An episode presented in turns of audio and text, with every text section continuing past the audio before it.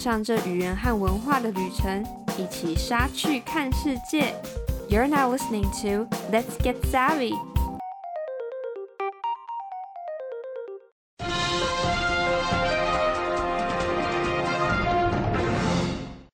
Hi, I'm Savannah，欢迎回到我们每周的什么新东西。今天要为你导读的第一则新闻是 BBC 在十一月四号的报道，关于巴基斯坦前总理遇袭的事情。Imran Khan shock and condemnation over attack on Pakistan. An attack on Pakistan's former Prime Minister Imran Khan, which supporters say was an attempted assassination, has drawn international condemnation. 巴基斯坦前总理 Imran Khan 遇袭，支持者表示这是暗杀未遂， 引发国际谴责。Mr. Khan is recovering in hospital after being shot in the leg on Thursday at a protest march in the northeast of the country. One person was killed and at least 10 injured in the attack on his convoy. But Mr. Khan is in a stable condition, his team say, and could potentially be discharged in the coming days. 前总理先生在周四的时候，在东北部的抗议游行中腿部中弹，目前正在医院观察。这次袭击中有一人死亡，至少有十人受伤，但他的团队表示康先生目前情况稳定，预计在未来几天可以出院。The attack on Mr. Khan has electrified the country. which the cricketer turned politician led until April, when he was ousted by a parliamentary vote of no confidence. Following Thursday's shooting, his party, PTI, called for nationwide protests after Friday prayers. Schools have been closed in the capital, Islamabad. 这次的袭击事件举国震惊， 这位原为板球运动员的政治家一直领导着这个国家，一直到四月被议会的不信任投票罢免。周四的枪击事件发生之后，他的政党巴基斯坦自由党呼吁大家在周五祈祷之后举行全国的抗议活动。在首都伊斯兰堡的学校也都已经关闭。Mr. Khan's political opponents have been quick to condemn the attack, with President Arif Alvi calling it a heinous assassination attempt, and Prime Minister Shehbaz Sharif ordering an immediate investigation. Meanwhile, U.S. Secretary of State Antony Blinken called for calm, saying violence has no place in politics and we call on all parties to refrain from violence, harassment, and intimidation. 康先生的政治对手迅速谴责了这次的袭击，总统更称这是一起令人发指的暗杀。巴基斯坦总理也下令进行调查，同时，美国国务卿呼吁大家保持冷静。他说：“暴力在政治中没有容身之处。”应该呼吁各方不要采取暴力、骚扰和恐吓的行为。Pakistan, which is reeling for an ongoing economic crisis and devastating floods, has a record of political violence. With former Prime Minister Benazir Bhutto assassinated in 2007, many evoked her killing in the wake of the attack on Mr. Khan. 巴基斯坦正处于经济危机和严重的水灾问题，并且有政治暴力的记录。前总理 Benazir Bhutto 在二零零七年被暗杀。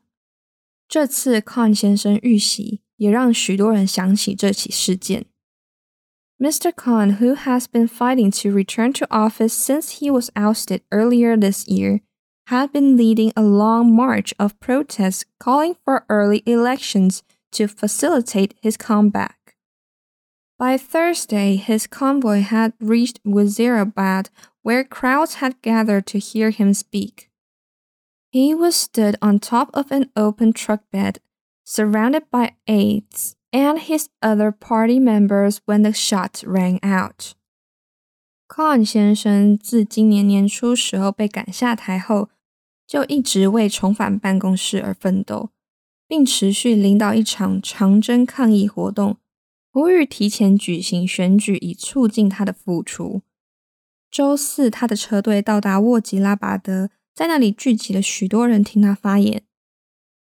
他当时站在敞开的卡车上，周围都是他的助手跟其他党员。此时就发生了枪击。Mr. Khan, who remains popular, has previously characterized his removal as Prime Minister as a political conspiracy and been loudly critical for months of the current government and military leaders. Courts have convicted him in recent corruption cases, but he has disputed the verdicts as politically motivated. Khan 先生仍然很受民众欢迎，他曾在自己被免去总理职务时说这是一个政治阴谋， 并在数月内大声批评现任政府跟军事领导人。法院在最近的贪污案件中对他进行了定罪，但是他认为这次的判决是出于政治动机而提出异议。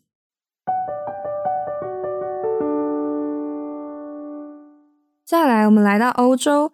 D.W. 在十一月四号关于芬兰和瑞典加入北约的计划。Turkey holds off on Finland and Sweden in NATO. Foreign Minister Mevlut Cavusoglu has made clear that Turkey is fine with letting Sweden and Finland wait to join NATO.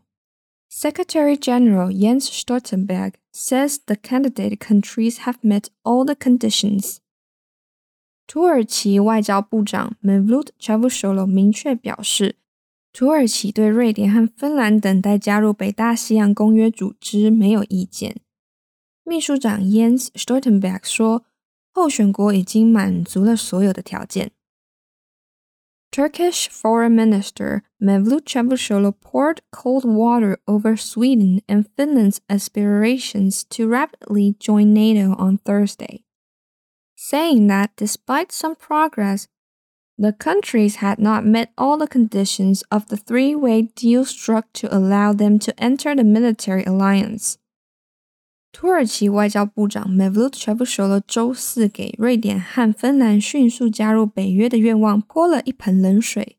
他说，尽管已经有些进展，但这些国家并没有满足需要加入军事联盟要达成的三方协议的所有条件。 both countries are expressing that they are committed to the memorandum, but what matters is the execution. Çavuşoğlu said at a press conference with NATO Secretary General Jens Stoltenberg in Istanbul, according to the translation by Turkish broadcaster TRT. 根据土耳其广播公司 TRT 的翻译在伊斯坦堡与北约秘书长 Jens Stoltenberg 举行的新闻发表会上说，两个国家都在表达他们文件里的承诺，但重要的是实际的执行。Finland and Sweden applied to join NATO in May in the wake of Russia's invasion of Ukraine, but has faced opposition from Ankara, which accused the countries of supporting terrorism by harboring Kurdish militants wanted by the Turkish state. 在俄罗斯入侵乌克兰后，芬兰和瑞典在五月的时候申请加入北约，但当时遭到安卡拉的反对。安卡拉指责这些国家支持恐怖主义，窝藏被土耳其国家通缉的库德武装分子。The three countries struck a deal in June in which the Nordic states pledged to address Turkey's pending deportation or extradition requests of terror suspects expeditiously and lift an alleged arms embargo on Ankara. The agreement cleared on only major obstacle for the countries to join the military alliance. Unanimous consent from 30 NATO members is necessary.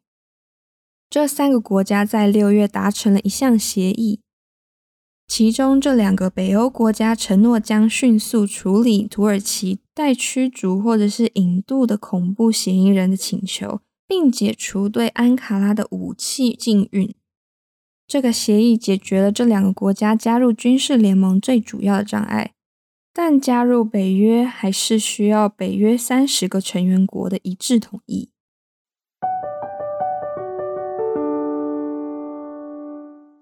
再来，关于南美洲和亚洲的新闻报道，还有十一月三号 CNN 的报道：厄瓜多监狱暴力浪潮越演越烈，多名警察死亡。总统宣布瓜亚斯省和埃斯梅拉达斯省进入四十五天的紧急状态。Ecuador authorities vow to regain control of prisons amid wave of violence. Ecuador is on heightened security amid an intensifying wave of violence that has left multiple police officers dead and forced President Guillermo Lasso to declare a 45 day state of emergency in provinces Guayas and Esmeraldas. 十一月四号，BBC 的报道，习近平在德国总理 Olaf Scholz 访问北京期间，敦促与德国进行更深入的经济合作。Scholz in China calls for economic ties as equals China's Xi Jinping has urged deeper economic cooperation with Germany during a visit by Chancellor Olaf Scholz to Beijing.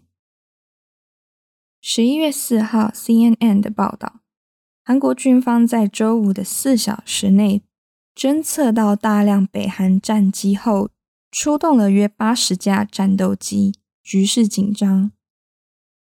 South Korea scrambles fighter jets after detecting 180 North Korean warplanes, military says.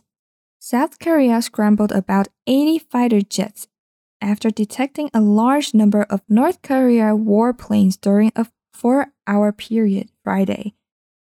The country's military said, in a further escalation of regional tensions. OK，这一周的什么新东西就为你整理到这里了。Thank you for listening。如果你喜欢我们的节目，欢迎持续收听，也可以到我们的 Instagram、Facebook 来多多认识我们哦。每周二是什么新东西 What's New 的更新日， 周五上架的是隔周播出的文化笔记 Culture Express 和语言笔记 Smart Lingua。每个月的最后一个周日是我们全英文的节目。这是台湾，This is Taiwan。谢谢你的收听，让我们一起 get savvy，一起杀去看世界。